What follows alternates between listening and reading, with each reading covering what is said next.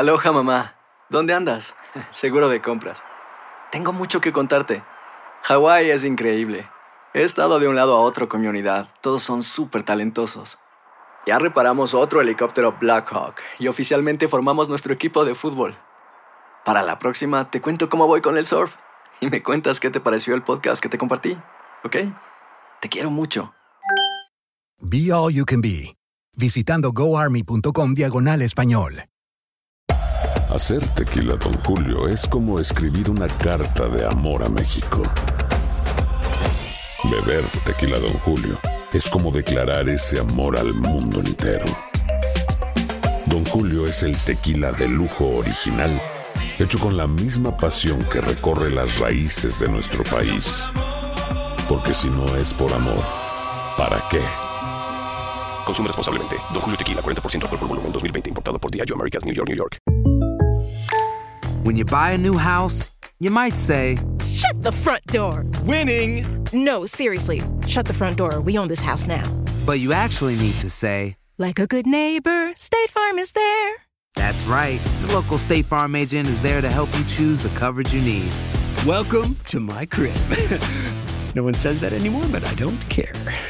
So just remember, like a good neighbor, State Farm is there. State Farm, Bloomington, Illinois.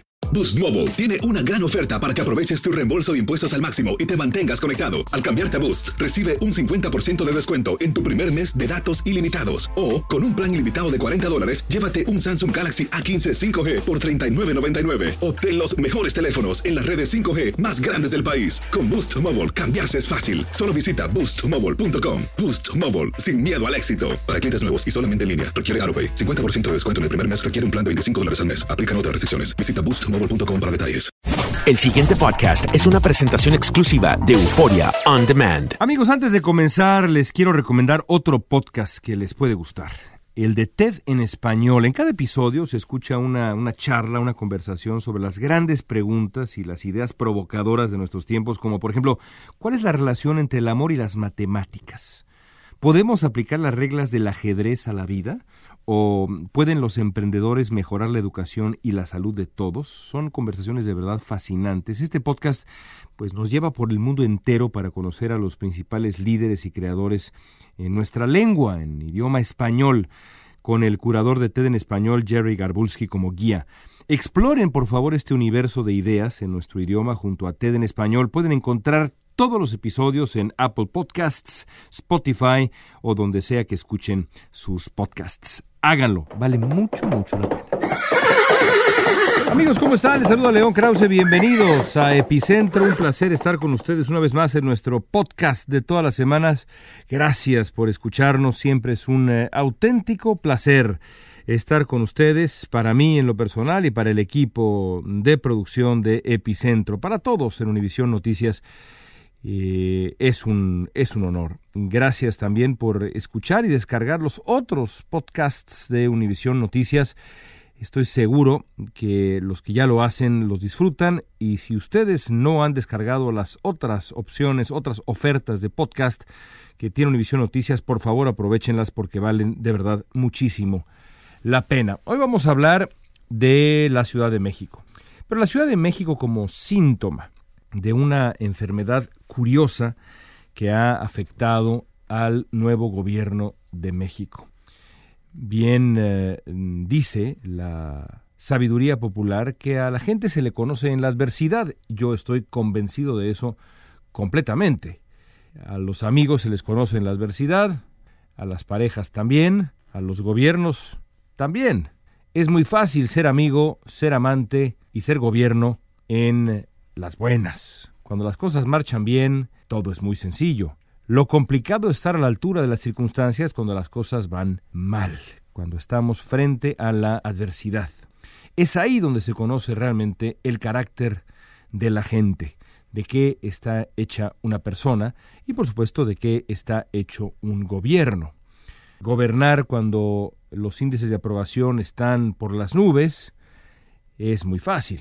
Cuando uno acaba de ser eh, electo con una mayoría amplia, también es muy fácil. Lo complicado es cuando la cosa se pone, pues sí, eso, difícil.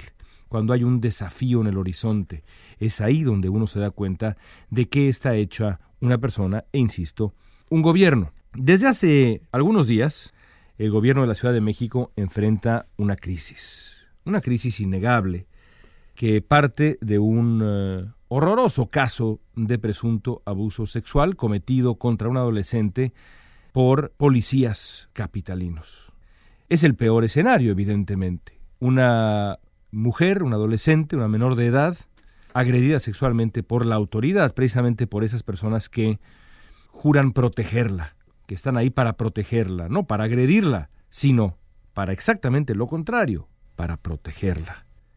El caso ha sido un escándalo, merecidamente, por el caso mismo, pero también por la reacción de las autoridades en la Ciudad de México, que antes que reaccionar desde un principio con dureza contra los eh, sospechosos y con eh, rigor en cuanto a la investigación y con respeto absoluto a no solamente la víctima, sino también todas las mujeres que han tomado este caso como un estandarte, hicieron exactamente lo contrario.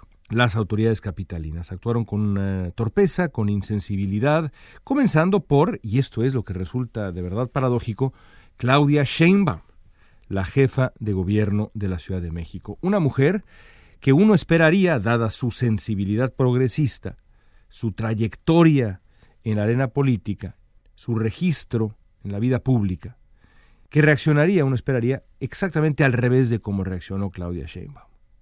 Porque si algo uno esperaría de Sheinbaum, dado todo lo que ya mencioné, es que miraría esta protesta con eh, al menos comprensión, ánimo de comprensión, por lo menos, ya no digamos empatía y mucho menos simpatía, pero por lo menos respeto y comprensión. No ha sido así.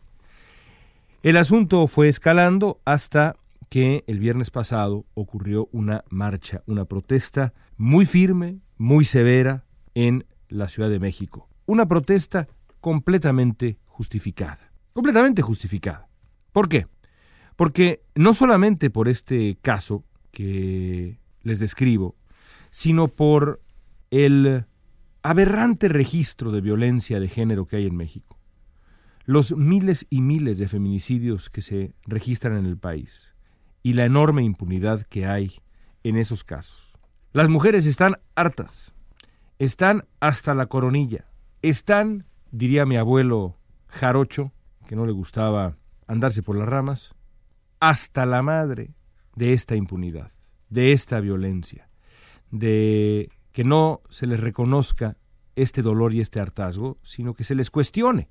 Por eso creo yo que a pesar de que hubo excesos, esta exigencia, estas voces que exigen un alto a la impunidad, esta rabia que vimos es plenamente comprensible, está plenamente justificada. Durante la marcha ocurrieron también incidentes muy lamentables, sin relación alguna con las mujeres que protestaban, como por ejemplo la agresión brutal a un reportero del canal local allá en la Ciudad de México, ADN 40, Juan Manuel Jiménez, una agresión que pudo haber terminado en una verdadera tragedia. Pero sobre todo lo que hubo fue la manifestación de un hartazgo muy claro y completamente justificado.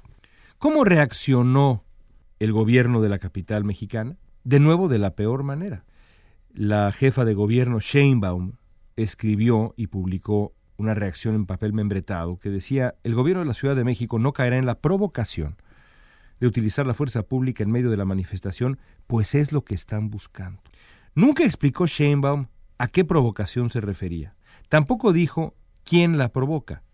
Tampoco dijo qué es exactamente lo que están buscando o quién lo está buscando o para qué lo está buscando. Es decir, su primera reacción fue aventar la piedra y punto y se acabó.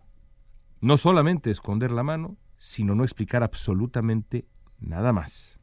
Es una reacción incomprensible porque al descalificar la protesta, sin detalles, sin rigor, al descalificarla como una provocación contra su gobierno, Sheinbaum relativiza la rabia de las mujeres, que insisto, así sea con exceso, han exigido un alto a la impunidad.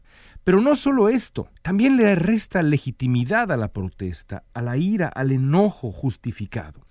Y lo hace cuando lo que se necesita es pues lo opuesto, porque el repugnante caso de abuso sexual en, en la Ciudad de México debería ser el catalizador, ya no para un gran debate, decía yo, un gran debate, decía yo hace unos uh, par de días, no un debate, ya no debate, sino acciones que hicieran de verdad mella en la crisis, que representaran un cambio en la violencia de género en México. Nadie en el gobierno federal parece interesado en encabezar este debate o estas acciones específicas. El presidente, de manera increíble, subió el mismo día que ocurría esto en la Ciudad de México un video a sus redes sociales en donde da un recorrido por la historia de Oaxaca y dice que qué bonito es el paisaje oaxaqueño. Es cierto, la historia oaxaqueña es extraordinaria y el paisaje es quizá el más hermoso de México, pero no creo que haya sido el mejor momento para hablar de eso. Por eso, incluso como estrategia política, Claudia Sheinbaum, siendo la mujer que gobierna la ciudad más importante de México, una mujer con evidentes aspiraciones presidenciales, aunque fuera nada más por pragmatismo de estrategia política,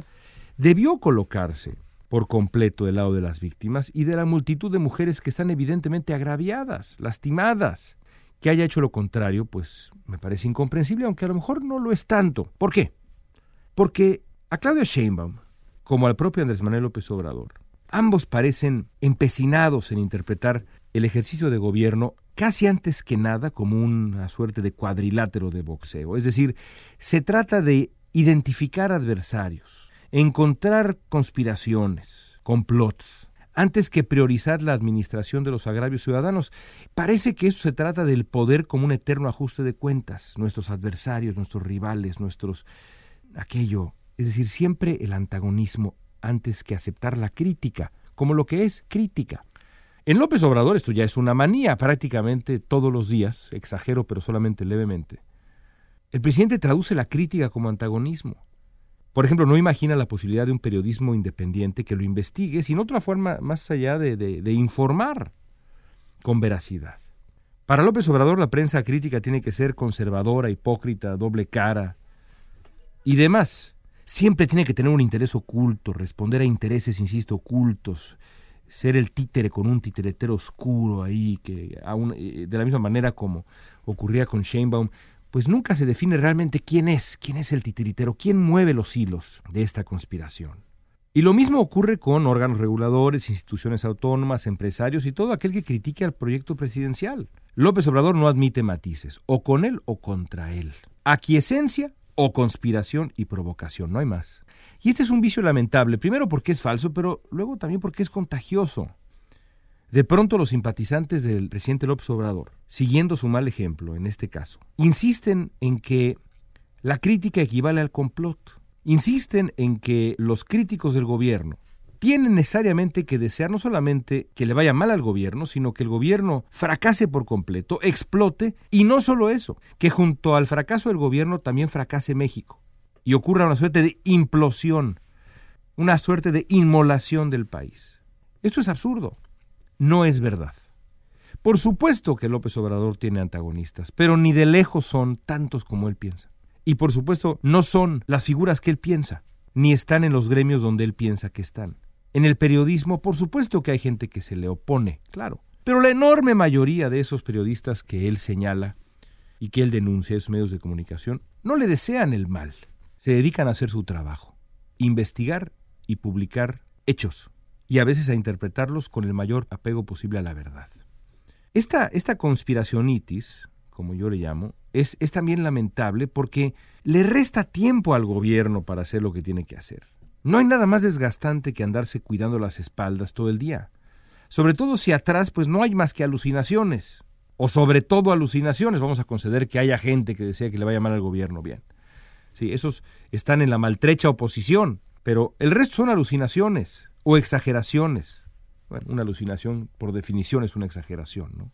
La verdad es que buscar enemigos quita tiempo. Y ni al presidente, ni a la jefa de gobierno, ni a nadie que gobierna en México le sobra tiempo. El reclamo de las mujeres en los contingentes del viernes no podría haber sido más categórico. Están hartas del abuso, del maltrato, del descuido, de la criminalización de sus agravios. Están hartas. No quieren ya que las rapten, que las violen, que las maten. Es obvio. Y tienen todas las razones en estar hartas. Y lo que esperan no es un gobierno que ponga en tela de juicio sus motivos para protestar, o que, o que justo en el momento en que lo que se debate es el dolor y el agravio, la irritación y el, insisto, vuelvo a esa palabra, el dolor de estas mujeres, se meta a la discusión, alguien está atrás de esta protesta. Aquí hay alguna, algún interés oculto. Eso es vulgar, porque resta legitimidad a la protesta absolutamente válida y justificada. Lo que necesitan las mujeres que protestaron el viernes es la solidaridad elemental de quien gobierna y el buen trabajo de quien gobierna. Quieren, por ejemplo, en el caso de la Ciudad de México, que la señora que hizo campaña prometiendo, según recuerdo, innovación y esperanza, la señora Sheinbaum, esté a la altura por lo menos de la segunda parte de su promesa y les dé esperanza y justicia y gobierno. Quieren justicia, quieren gobierno, no quieren cazadores de fantasmas. Eso es lo único que quieren. Gobierno, no ajuste de cuentas y mucho menos invención de antagonistas. Yo creo que no es mucho pedir. Hasta aquí llegamos con nuestro epicentro, amigos. Como siempre, les agradezco mucho y nos escuchamos una vez más. La próxima semana soy León Krause desde Los Ángeles. Hasta la próxima. El pasado podcast fue una presentación exclusiva de Euphoria On Demand. Para escuchar otros episodios de este y otros podcasts, visítanos en euphoriaondemand.com. Aloha, mamá. ¿Dónde andas? Seguro de compras. Tengo mucho que contarte. Hawái es increíble. He estado de un lado a otro con mi unidad. Todos son súper talentosos. Ya reparamos otro helicóptero Blackhawk y oficialmente formamos nuestro equipo de fútbol. Para la próxima te cuento cómo voy con el surf y me cuentas qué te pareció el podcast que te compartí, ¿ok? Te quiero mucho. Be All You Can Be, visitando goarmy.com diagonal español. Boost Mobile tiene una gran oferta para que aproveches tu reembolso de impuestos al máximo y te mantengas conectado. Al cambiarte a Boost, recibe un 50% de descuento en tu primer mes de datos ilimitados. O, con un plan ilimitado de 40 dólares, llévate un Samsung Galaxy A15 5G por $39.99. Obtén los mejores teléfonos en las redes 5G más grandes del país. Con Boost Mobile, cambiarse es fácil. Solo visita boostmobile.com. Boost Mobile, sin miedo al éxito. Para clientes nuevos y solamente en línea, requiere AroPay. 50% de descuento en el primer mes requiere un plan de 25 dólares al mes. Aplican otras restricciones. Visita para detalles. Si no sabes que el Spicy McCrispy tiene Spicy Pepper Sauce en el pan de arriba y en el pan de abajo, ¿qué sabes tú de la vida? Para, pa, pa, pa. ¿Sabías que la línea 988 de prevención de suicidio y crisis ahora ofrece opciones de mensaje de texto y chat en español? Si tú o alguien que conoces está pasando por una situación difícil o por una crisis de salud mental, la línea 988 te conecta con ayuda especializada 24 horas al día, 7 días a la semana. Ahora puedes llamar o textear al 988 o visitar la página línea988.org para hablar con un consejero especializado en tu idioma. Hay esperanza. La línea 988 funciona.